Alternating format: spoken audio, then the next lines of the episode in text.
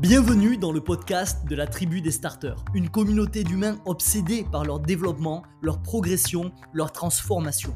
Ici, ensemble, on va parler productivité, organisation, gestion du temps, mais aussi modèle mental, neurosciences, psychologie et croissance personnelle. Je vais te partager tous les concepts, les astuces, les armes et les exercices des plus grands. Ensemble, on va apprendre à mieux penser, mieux agir et mieux construire. Tout ça dans un seul et unique but, développer des outils pour tirer le maximum de notre expérience de vie sur Terre. Mon nom est Sofiane, bienvenue dans Evolve.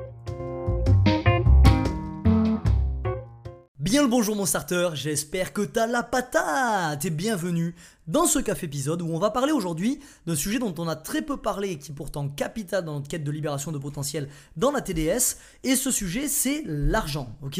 On va parler plus précisément de l'argent, du bonheur et de ce qu'on appelle la science des dépenses épanouissantes, ok?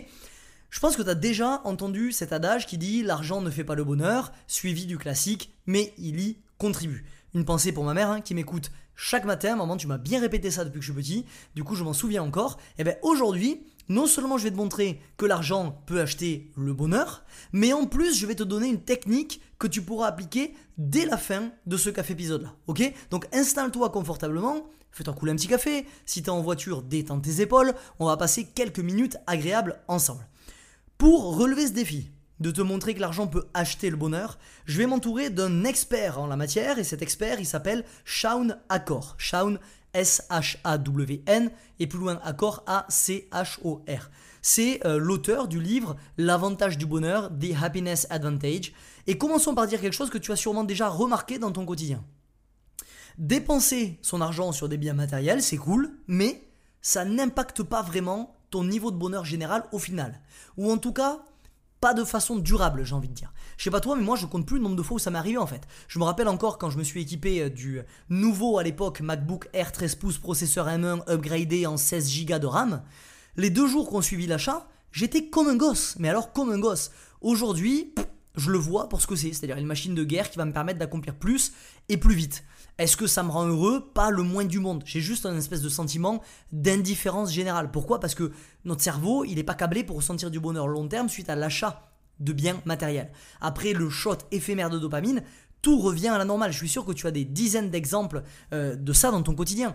Et euh, je te parle d'aujourd'hui par rapport à mon MacBook, mais il n'a pas fallu attendre, je sais plus, euh, ça fait quoi, 2-3 ans, pour que je ne ressente plus de bonheur. C'est-à-dire que même pas 6 jours après l'avoir reçu, ça me faisait ni chaud ni froid. Ok? Ce shot de dopamine, il n'est pas fait pour durer. Mais selon Shaun, l'argent peut acheter le bonheur. Seulement si on l'utilise pour faire des choses plutôt que simplement avoir des choses. Et c'est ça la pépite de ce café épisode. C'est-à-dire que si tu n'as pas 10 minutes, tu peux quitter ce podcast. La pépite, c'est celle-là. Mais si tu veux creuser un peu plus, et si tu veux bénéficier d'une astuce intéressante, suis-moi encore un peu parce que tu vas voir, on va creuser un peu plus loin sur le sujet. D'abord, je te rappelle que je t'ai préparé un kit de performance que tu vas pouvoir retrouver juste dans la description. Il y a plusieurs ressources à l'intérieur, ça te permet de commencer ta quête de libération de potentiel avec nous, avec la TDS. Tu as notamment un test à l'intérieur de productivité qui va te permettre d'évaluer ton niveau de performance et de découvrir comment élever ton niveau de jeu. Tu as aussi un programme de 2 heures entièrement offert en vidéo, 21 plus 1 arme anti-procrastination où on va s'attaquer à ce voleur de rêve. Bref, tu as toutes les ressources qu'il te faut pour commencer ta quête si jamais tu veux commencer cette quête avec la TDS dès aujourd'hui. Ok, alors Sean y suggère de dépenser son argent dans deux catégories bien particulières. La première catégorie, ce sont les expériences, qui produisent des émotions positives plus profondes et plus durables.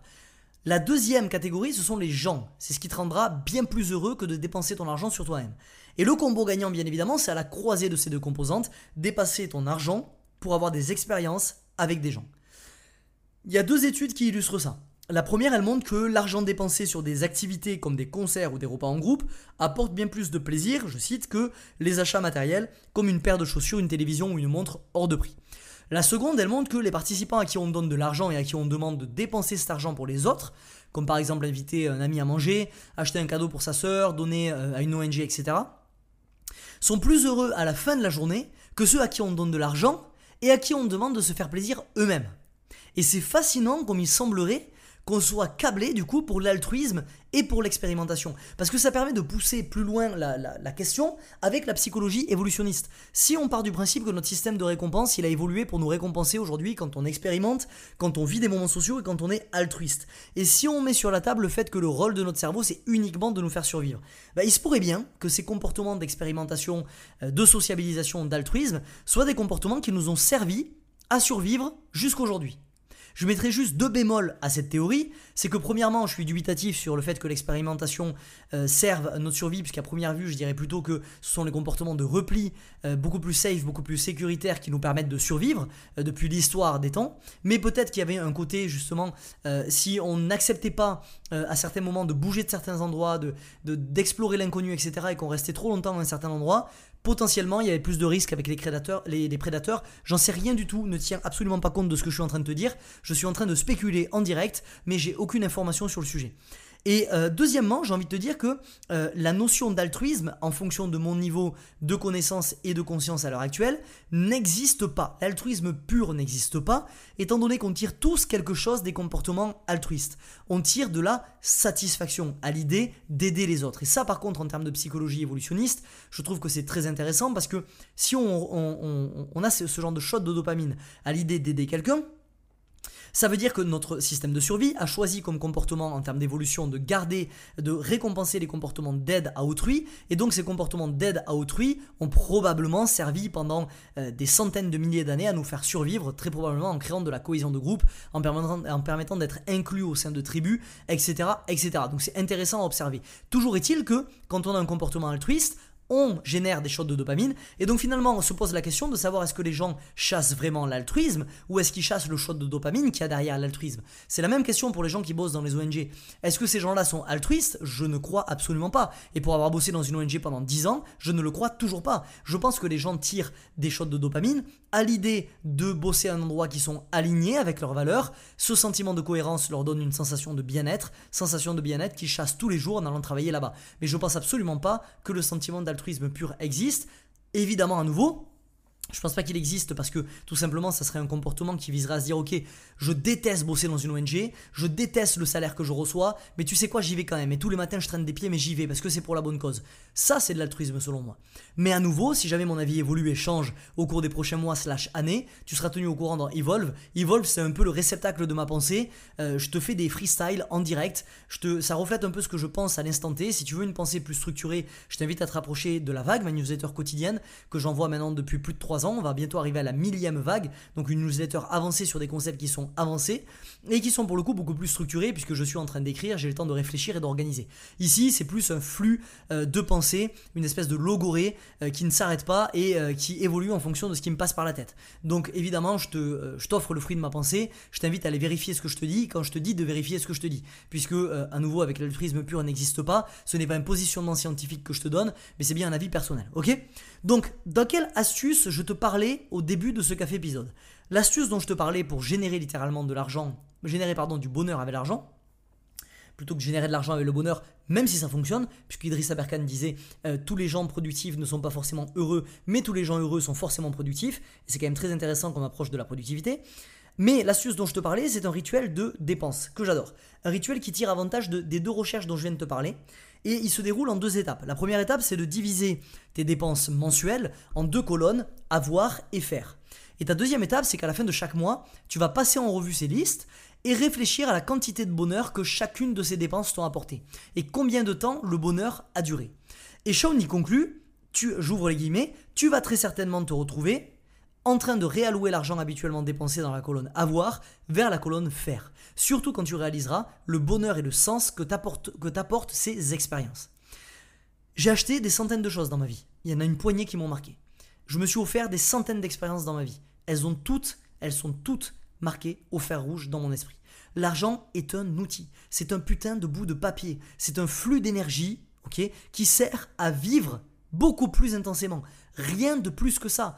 Cassons ce rapport émotionnel que l'on a en France vis-à-vis de l'argent, avec cette culture chrétienne qui est très, qui a pendant très longtemps diabolisé l'argent et qui est encore très ancrée dans nos sociétés actuelles. L'argent, il n'y a rien de bien, il n'y a rien de mal. L'argent, c'est un amplificateur. Ça amplifie, qui tu es à l'intérieur de toi. Si tu es un connard, tu seras un connard riche. Si tu es un altruiste, aussi tenté que ça existe, tu seras un altruiste riche. Ça décuple ta capacité à faire ce pourquoi tu es venu euh, euh, faire. Euh, pas du tout, cette phrase veut rien dire. Ça décuple ta capacité à faire ce pourquoi tu es arrivé sur Ce pourquoi tu es né. C'est juste ça l'argent. C'est un flux énergétique. C'est un bout de papier, ok?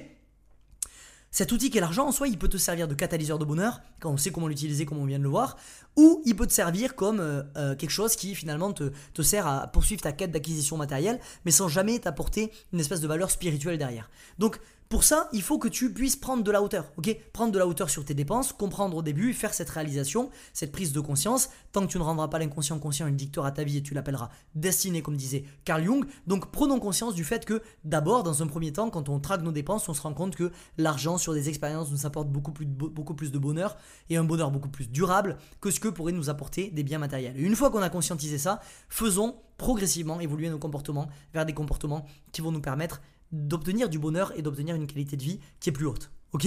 Traque ce que tu fais, observe la donnée, prends des décisions en fonction. L'argent, évidemment, ça suffira jamais à t'acheter un niveau de bonheur global. C'est pas de là que sera puisé ton bonheur. C'est juste un grand facilitateur. Ça fluidifie la mécanique de la vie. Ok? Si tu l'utilises comme un outil, pour t'éclater avec tes potes, pour expérimenter de nouvelles choses, il va t'aider grandement. Ok? Donc ta tout du jour, elle est claire. Construis-moi ce suivi de dépenses, par exemple sur Notion ou sur Excel ou peu importe, et commence à traquer ton niveau de bonheur en fonction de ces dépenses. Ok? C'est tout pour moi aujourd'hui, mon starter.